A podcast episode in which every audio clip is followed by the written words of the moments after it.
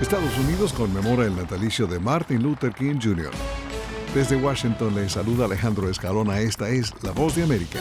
Es un fin de semana largo en Estados Unidos con motivo del feriado por la conmemoración del natalicio de Martin Luther King Jr., Premio Nobel de la Paz. Hay varios documentales sobre su legado e incluso uno de cómo el FBI espió al líder de los derechos civiles cuando J. Edgar Hoover fue director del Departamento Federal de Investigaciones. También aprovechamos el fin de semana para visitar museos y monumentos. Bueno, vamos a aprovechar que el, Museo del Aire y Espacio está tan cerca de la Voz de América que no vale la pena ir en metro ni nada. Vamos simplemente a cruzar dos calles y ahí estamos. Esperamos un segundo. Muy bien.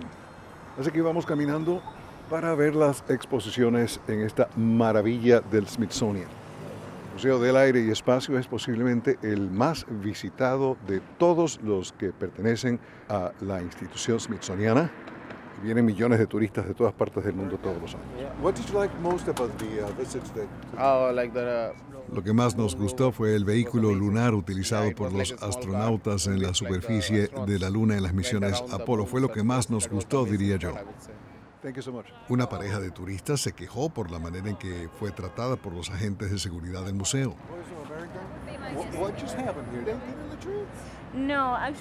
Es que esta es la salida y los guardias querían que como fuese diera toda la vuelta fuera hasta la entrada y pasara nuevamente por seguridad. Yo lo hice porque tenía problemas de conexión con el Wi-Fi. Eso fue lo que pasó, pero no fueron muy amables. Estaba tratando de buscar algo en Google y me gritaron salga, salga. Uruguay. Montevideo. yes. No me diga. Venezuela. Ah, ok. Yo trabajo aquí en La Voz de América, que es ese edificio grande que está ahí justo al lado del monumento de Eisenhower. bueno, gracias. gracias a ustedes, que pasen un buen día. Desde el Museo del Aire y Espacio en la capital estadounidense se despide Alejandro Escalón. Voz de América Radio Entretenimiento, estas son las noticias del espectáculo.